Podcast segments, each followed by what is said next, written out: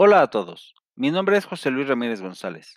Soy estudiante de la carrera de Administración de Empresas y actualmente curso el cuarto cuatrimestre en la Universidad Interamericana para el Desarrollo Campus Valle de Chalco.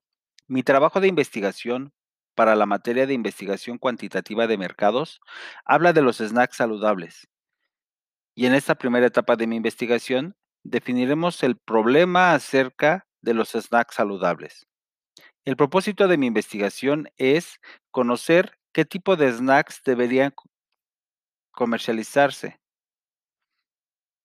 que tengan la característica de ser sanos, específicamente que no perjudiquen la salud del consumidor, que su consumo beneficie nuestra salud a largo plazo, que sea natural, que el tipo de conserva que utilicen también sea eficiente y natural.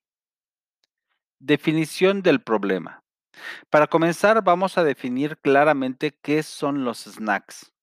En el sitio web vidaysalud.com dice que los snacks son aquellos alimentos que comemos para calmar un antojo, aquellas cositas para picar, mejor conocidas como tentempiés, golosinas, botanas, bocaditas o snacks.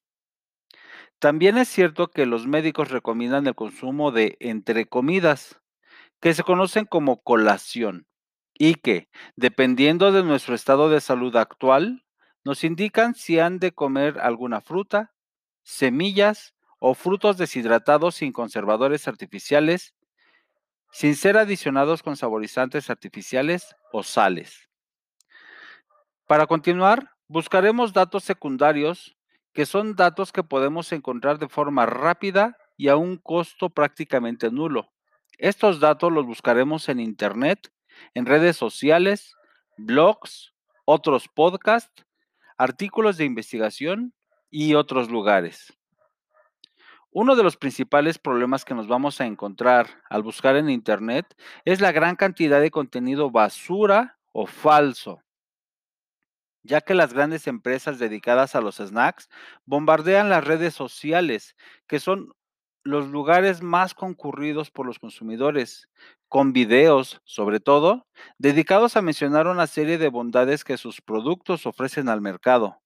Estos videos o anuncios tienen una producción profesional que convencen a los consumidores de que esos productos no son perjudiciales para la salud y mencionan frases como, los expertos coinciden que nuestro producto contiene hierro o son los más saludables, pero nunca dicen ni la cantidad ni los aditamentos artificiales de conservación o que dan sabor o textura al producto, y que son grandes detonadores de enfermedades crónicas irreversibles y que dañan de forma permanente nuestro organismo pues las grandes empresas no están dispuestas a renunciar a los enormes recursos económicos que generan año con año.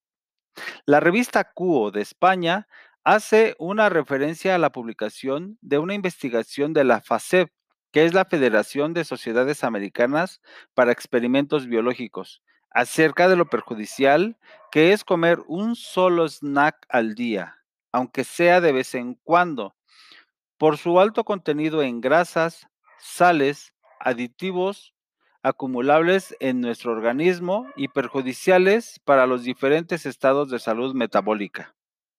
La Garbancita Ecológica, una cooperativa de consumo en España sin ánimo de lucro, dedicada a distribuir alimentos de temporada, a la biodiversidad, fertilidad de la tierra, con certificaciones ecológicas oficiales, reconocen a los snacks como alimentos salados que maten el hambre momentáneamente, pero que pueden contener edulcorantes, conservadores, saborizantes, sal e ingredientes activos como cacahuates, nueces, almendras, que se utilizan para disfrazar los contenidos antes mencionados. Tipo de investigación. El tipo de investigación que realizaré será la investigación del producto.